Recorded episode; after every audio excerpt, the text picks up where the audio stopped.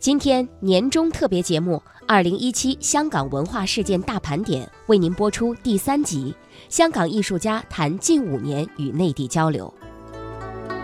香港艺术节与培青计划联合制作推出的舞蹈剧场两地书于十二月二号登上了北京国家大剧院。这部剧是由来自香港以及内地的八位青年艺术家共同创作，讲述人与城市、人与人之间的关系。这是近期香港艺术家和内地艺术家交流合作的事例。然而，二零一七年这样的艺术合作举不胜举，特别是今年恰逢香港回归祖国二十周年，香港和内地的艺术交流活动频繁，各个层面组织的艺术合作和交流活动层出不穷。今年六月，在国家主席习近平的见证下，香港西九文化区管理局与故宫博物院签署。兴建香港故宫文化博物馆合作协议，标志着位于香港西九文化区的香港故宫文化博物馆将在二零二二年正式落成。它的建设将为香港市民欣赏民族传统文化提供便利，也将给憧憬为香港和内地文化交流做贡献的青年们提供大量机会。这也将为香港和内地艺术家交流提供更多机会。近五年来，香港和内地书画界人士为弘扬中国文化艺术，借助书画作品的展览与不同地区艺术家的交流，推动了香港供内地文化创意产业的共同发展、共同繁荣。香港本地画家陈成球和朱达成就是其中两位代表。那么，记者鹏飞对他们进行了采访，交流了他们与内地艺术家交流学习的情况。下面我们首先来听听鹏飞对陈成球的采访。我采访陈成球先生是在香港天趣国际艺术总裁张朱宇博士的引荐下成型的。陈先生是天趣国际艺术的专家顾问之一。陈先生表示，他与天趣国际艺术的交往始于2009年。并于二零一四年合办了墨趣天然刘国松师生展，这也开启了他们为推动香港水墨画发展的合作。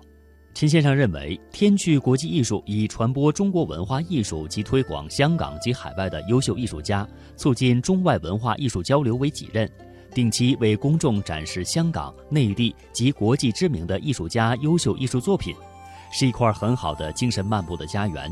也是陶冶情趣、净化心灵的场所。中国水墨画蕴含着数千年的中华文化历史、民族风格、传统精神内涵，也涉及到古典哲学、美学和宗教，触及东方意境和神韵等。不仅是中国艺术的瑰宝，也是世界艺术宝库中最珍贵的组成部分。香港天趣国际艺术总裁张朱宇博士认为。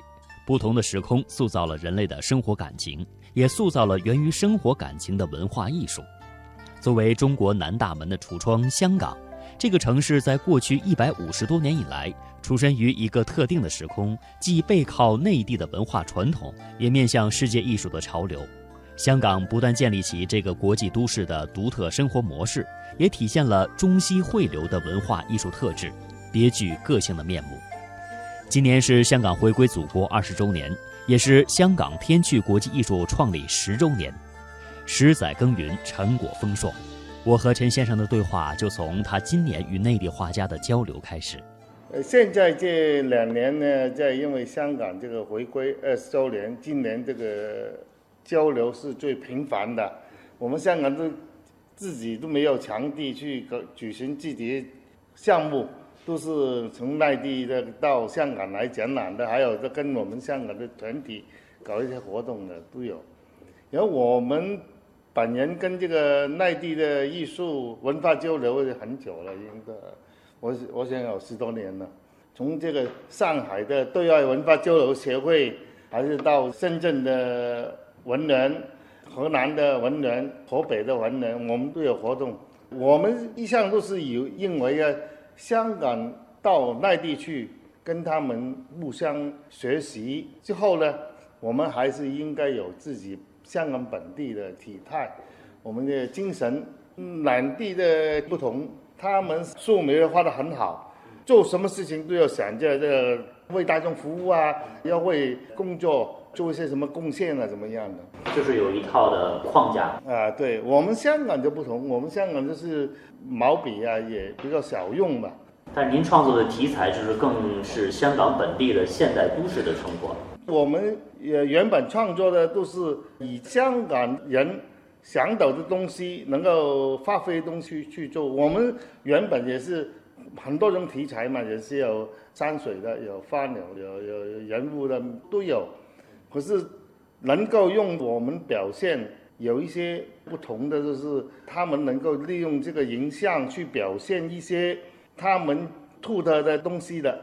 跟内地的不同，我们也是用这种不同的形式去跟内地交流，所以慢慢的，他们有他们的表现方式，都以传统的功夫去搞他们的艺术风格。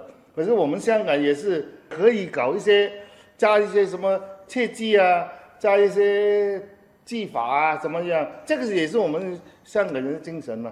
正是这样，才能够形成两种不同的表现。香港在中国水墨画史上扮演着拓境开心的重要角色。上世纪五十年代晚期，香港的艺术家基于背靠祖国内地、面向西方的环境当中，开始接触西方艺术潮流，探索现代主义，并开始组织团体，可视为凝聚香港艺术家向心力、共同探索现代主义的标志。而这样的开创精神。现在正被以陈诚球先生为代表的香港现代水墨画家们所传承着，他们的传统技法和艺术水准也被内地同行认可。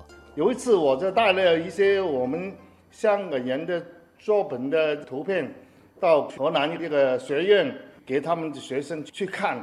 我说我把三十间图片给你看，其中十五张是香港的。十五张是内地的，我就录把它放在一起，把它打乱了。你们最爽，哪一些是内地的？内地的，哪一些是香港的？啊，他们也能够选出来，知道哪一所东西呃内内地的东西啊，他们能够人看出这些是香港艺术家的作品。这个就是我们平常说两个地方这个交流的文化交流有呃不同的地方，也正好是这种不同。才能够特出每一个地方所不同的特点。那您刚才也谈到，就是呃，您的话体现的是您对香港社会的认识。嗯，就是对呀，我们艺术家最好就是能够表现自己内心的想法。元代、明代这个艺术家，他们最先的这种表现手法，就是说我对这个社会，我就画这个山水，我不怕人，什么我就画一个人走进山里面。表现我的这种想法的，到现在也有很多艺术家，他觉得这个人画的太漂亮了，我就把他好像皮卡索嘛，他就把他用他自己影像，我就这样画，这个就是我心目中的影像，就这样，这也是一样的想法。这个现在很把这种情感更大胆的表现出来。中国水墨画有超过千年的历史，历代名家辈出，流派纷呈。是中国文化艺术中的奇葩，也在世界艺术中独树一帜。在香港艺术范畴中，水墨画也是重要门类，而且具有先导面目。香港水墨画有的在继承传统当中进行着传承与蜕变，有的延续着岭南画派的持续发展，有的致力于香港新水墨运动及现代水墨的拓境开新。陈成球为代表的香港现代水墨画，四十多年来不断求变创新，并积极推广当代水墨，贡献良多。他自己也谈到，受益于中国古代绘画作品，黄公望的《富春山居图》就是其一。我们每一个艺术家对古代的艺术品也有很有认识嘛，应该也对他们的想法也应该有一些适当的了解嘛。他们的东西都是表现。山水啊，好像王公望啊，他的《富春山陶卷》啊，是吧？他是利用当时的唐卷去表现，好像有一点电影感的东西，对不对？那是他一个很深的一种想法，就利用他的题材，利用他这个长卷，去把不同时间艺术家在哪个地方里边见到的东西，一个一部分一部分找出来。因为当时没有电影嘛，没有连环图嘛。他就是利用连住的东西，不是一幅一幅的表现，它是连在一起的。可是拿着表现就是电影的手法，这样，啊，这个也是我们对于哪个时候是作品的一些了解啊。这您去过富春山居图描述的那个地方？这个去过的，是现在千岛湖嘛？对，以前就是哪个地方？对啊，这个。画家的各种风格和多元探索，可以揭示出他们不同的师承关系。但在香港这个开放自由的现代都市氛围下，能各自建立一己面目和个性，同时印证了香港水墨的相容性、多元性和创新性的面目和特质是难能可贵的。陈澄球说：“他要让观者一看到他的画，就能看出是属于他个人的作品，去呃构成我自己的作品。人一看知道，啊，这个作品就是陈澄球画的。”那这才是成功。现在就是等于您已经形成自己强烈的个人风格了。对对，我画画差不多四十多年了，就从最初的画普通的山水，这山水也是不是一般的见到的东西，那是都是心里的东西。风景的美丽的风景啊，到慢慢慢慢走向自个个人风格。现在我一般来说都画心态的东西，利用心态，利用线条。去构成我自己的东西出来。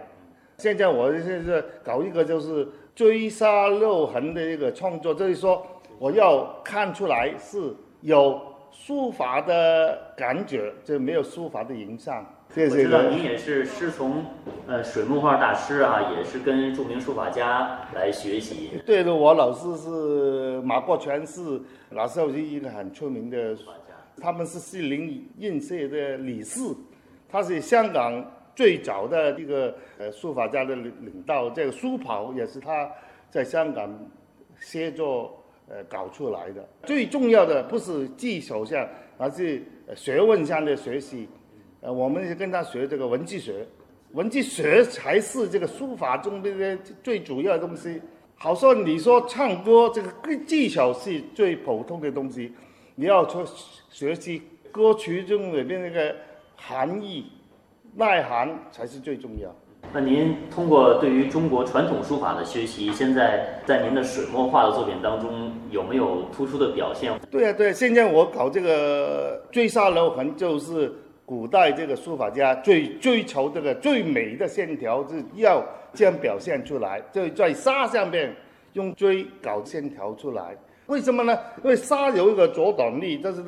把笔挡住了，你要把它挥动的时候就慢，慢慢的前进，好像我们后来他们最后是不是一波三折嘛？是吧？这个你这个字条还要顿才可。什么书法？其实这个主要根源也是这线条，草书也好，隶书也好，或者甚至你选书也好，也是主要线条。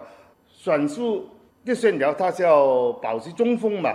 这个看起来其实就是也是美术嘛，就是中间是主体，旁边一条人贴出一样，你看起来就是很有立体感。那就是一个，你只要把它放大，就是一个雕塑嘛，对不对啊？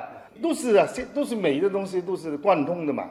您现在也是香港现代水墨画的会长。对对对。现在香港水墨画的发展情况是什么样？现在我们现在水墨在香港来说也是。结合传统跟现代那种，就是要表现这个思想性的东西比较多一点，个人性的发挥比较多一点。我要学生跟我学，不是要学我的面貌，还是学我的这种创作的方法，这个怎么达到他自己本人的理念，他自己的创作性找出来。刚才大家听到的是对香港画家陈澄球的采访，下面的时间呢，我们再来听听彭飞对香港画家朱达成的采访。朱达成先生的美术基础是在内地学习建立起来的，中国传统绘画底蕴深厚，同时也有西方绘画的练习，正是这种中西合璧的训练，打下了他日后成为雕塑家的基础。刚开始的那些基础的练习。那都是画石膏像了。我们那个时候就有很多中国古代石窟里边的供养人呢、力士啊那些像，非常好。有敦煌的，有麦积山的那些侍女，表情都非常端庄，而且是用面和线组成的。它不像维纳斯就是一个体积，它是有线、有面、而且形态端庄、优美。所以我们那时候画素描，除了画维拉斯、大卫，还有中国古代的石窟里边的东西。现在回过头看，当时不自觉的，给画什么画什么。现在回过头看，那是老师有意识的，在中西方融合这方面做功夫。就是在十四岁进附中那个时候，就已经接触到传统的和西方的东西。怎么样融合在一起？通过画素描这一点上来讲，就已经证明了这一点。那您觉得中西方的这种绘画和功底的练习，它的技法上有什么差别吗？素描来讲呢，倒没有太大的差别，都是强调空间、体积和层次的关系，都强调这个。只不过从提供一个什么东西给你去表达这一点，你从维纳斯、从大卫那些。你可以看到标准的结构，而中国的东西，它是在标准的结构的基础上，更加提炼了，把它简化了，把它简约了，甚至把它最好的东西留下来，把次要的细节去掉了。从一种艺术的概括和提炼这方面来讲，从这一点来讲，比专门画维纳斯和大卫要高一个层次，我觉得。所以就觉得中国古代的东西啊，能够在我们的十几岁的那个心灵上，就已经就觉得，虽然跟西方的不同，但是更有味道。可是您现在从事的主要的是这个雕塑艺术啊，雕塑，这是不是更接近于西方？也未必。我的老师从刘开渠先生，一直到钱绍武先生，还有张楚武先生，这都是我的老师。我是很幸运。就是一进雕塑系就遇到了好老师，有刘开渠先生那个留学法国那边带回来的经验，而钱绍武先生呢又从俄罗斯带回来的 这些经验，所以再加上呢，我的老师就是我读大学的老师张志武先生，带着我去河南巩县去考察，看古代那些雕塑，那些大狮子，路边站着的那那些图像，一条队的那种，一直排到很长。看见他们那些怎么样从一个石头把它变成那么有力量，好像个原子弹要爆炸之前的那种膨胀的那种力量，这个是以前感受不到的。能够感受到中国古代的东西能够有膨胀，好像一个炸弹要爆出来的那种力量，内在的力量，是从以前的。基础练习的石膏像上面是学不到的，这是在现场感受到的。所以，我现在所想做雕塑要表达的，就是一种内在的力量，怎么把它爆出来？你比如说，香港政府委托做李小龙，那么我就要这个力量，怎么样把它弄出来？所以这个东西我就觉得，对我来讲是一个很好的启发。另外一个呢，就是我现在尝试有些雕塑。探索就是，也是从中国的书法这方面来探索，特别是草书。我看你有很多书法作品的对对对对，草书的那种旋律和结构啊，它那种更带有一种动感，显示出一种生命力，所以对我来讲呢，很大的启发。书法是线条的艺术，一千多年前的唐代，大书法家张旭整天沉浸在他的行草世界中。他天天临摹前代大师的书记，但却进步不大。一天，他见到公孙大娘舞剑，获得灵感，悟得了书法和舞蹈的共通因素。正像朱达成先生所说的，是一种生命的律动、内心的张扬、流动的气脉与灵魂。朱先生从中国传统艺术的生命哲学中汲取了灵感，并将这种智慧运用到了他的雕塑创作之中。比如上次。呃，辛亥革命一百年的时候，香港政府委托我做孙中山像，就是香港孙中山公园。除了前面的孙中山像要把它完成做好，它后面呢，它出了一个题目。开始个题目是什么呢？最好做三民主义。三民主义怎么做？后来我想了一下，我倒不如这样，我选三个名字。左边这个名是毛主席的《人民日报》那个名。那个名字比较短，那一天比较短。右边这个呢是孙中山的名，他那个名字是名字上面出头的，很规矩。中间有个名，我找到一个秦代的一个器皿，上面有一个名字。那个时候呢，还是一个象形的，那个时候还是那个名，那个名字下面这一条啊，是一个勺，上面是一个碟子，这“民以食为天”的意思。这民呢，就是从那个时候就开始，人民要吃饭，我就把这个找到了，三民嘛，老祖宗的摆中间，这边是孙中山的，这边是毛主席的，左边是毛主席，右边是左边毛主席，这边右边孙中山，不是三民吗？不很好吗？而且那个做法就有点像北京奥运会的那个金字啊，就那种做法，把三个大石头就摆在那个孙中山那个。铜像的后边，你不是三民主义吗？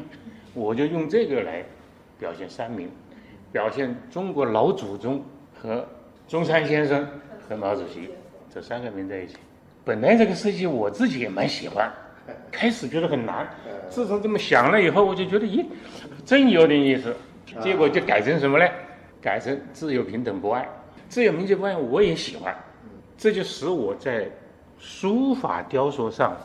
开始一个探索，自由、民主、博爱。我找了个书法家帮我写，他写出来，哎，我这蛮好看呢。我就不用单独的一个个的字，是两个字的组合，自由一个，民主一个，博爱一个。这个这个出来以后，耶，他们觉得也也蛮好。我用最后我用不锈钢把它打出来，敲出来，摆在孙中山那个铜像后边。现在还在，所以从那个以后啊，我就觉得用探索中国书法，用汉字的造型来探索立体的书法。所以我现在看什么字啊，平面的字啊，在我看看看看看了半天以后，它有有前有后了，已经就变立体了。我自己在那里先用做了一个家字，家庭的家。那中文大学那个上海书院的院长看了，都很高兴。哎呀，你这把我想的做出来了。我们又培养专家，又是以孝为家。你这个这又是中国古代的传统，有书法传统，又但是也是现代感。怎么做个大的？做一个多大的？直径多少？高三米多高啊！校长很认可。中大的学生呢？有什么看了之后什么？学生他们毕业的时候都在那个家子们跟前照相，拍毕业照。变成一标志性的景点，哎，这这标志性的了。所以我觉得从那以后啊，我就我就很自觉的在这个书法这方面来进行一些探讨、探索。我真的很有兴趣。我是把中国书法大字典全翻了一遍，不止翻了一遍，翻了好几遍。那是上千页的那本。那就是反复的看，从最开始的最象形的那些，一直到慢慢过渡过来的，基本上我都。每天我都把它要看一下，有时候用毛笔写一写，写一写，这个有有帮助。这个不管你是在什么时候，不管什么朝代的，不管什么形态的字，你隶书也好，楷书也好，草书也好，你总之你把它掌握它的基本的东西。我特别喜欢魏的东西，方块面，大平板，每个时代。都有它自己的特色。在造型艺术中，材料的使用是表现造型的基础。合适的材料对实现作品自身艺术价值有着相当重要的催化作用。材料表面的肌理、触感、纹理、颜色，最终都成为作品的一部分。随着科技的发展，材料越来越多，这对艺术家的创作来说，有助于灵感的实现。材料的改变会是一个飞跃。对于艺术的发展是一个很大的推动。做雕塑来讲，以前就是泥塑做完了放个石膏，那么多年，从古代雕塑一直到发展后来，顶多也就是把它打成石头做个铜的，没有别的材料了。但现在的材料多极了，不锈钢，有铸造的，有敲的，特别是这个玻璃纤维，这么多年来有好多是塑料的、胶的，更方便了。尤其是室内的展览，你用胶的比敲一个石头铸个铜摆在这里好得多。除非你摆在室外永久性的，你用永久材料，其他的你都用轻便材料来来代替了。而且现在机械加工也到了一个新的一个阶段，3D 打印，你随便拿一个什么东西交给工厂，你说按照这个的放大三倍，放大十倍，那以前那那就是人力来放。先搭架子，然后把泥堆满了，爬上爬下。现在这机器打泡沫，硬泡沫的打打打，瑜伽就出来了。材料的改变是划时代的。那对于艺术家的创作来说，嗯，会激发对艺术家的激发灵感来讲，我想到的马上可以做到，以前想到的做到还不容易，现在是材料的改变，想到的在电脑上面先出效果，然后交给把尺寸算好了交给公司，他就马上按你的意图打一个形出来了，技术性的一个纯加工，它是把感情的东西给你放大。小的东西小感动，大的东西大感动，啊，所以我觉得立体的东西啊，比平面的更有力量，更震撼。所以我以前后悔学雕塑，觉得很累，但我现在觉得雕塑蛮有意思，体积空间的探索的确是很有意思。